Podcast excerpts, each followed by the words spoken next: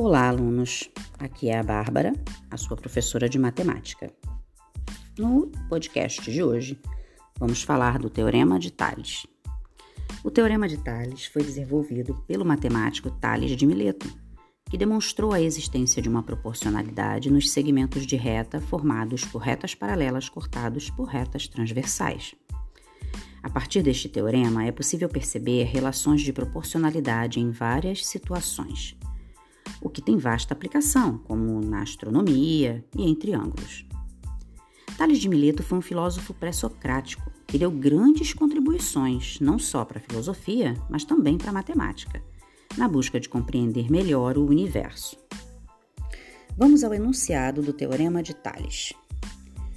O Teorema de Tales afirma que um feixe de retas paralelas determina sobre duas retas transversais segmentos proporcionais. Bom, de posse desse teorema, vamos a um exemplo. Considere três retas paralelas RS e T e duas retas transversais a elas, as retas W e Z. A reta W intercepta a reta R no ponto A, a reta S no ponto B e a reta T no ponto C. Já a reta D intercepta a reta R no ponto D, a reta S no ponto E e a reta T no ponto F.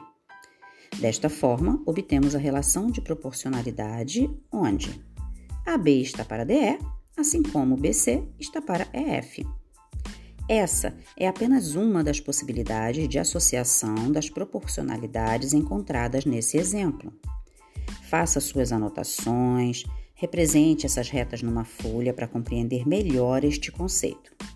Espero que tenham gostado e até a próxima!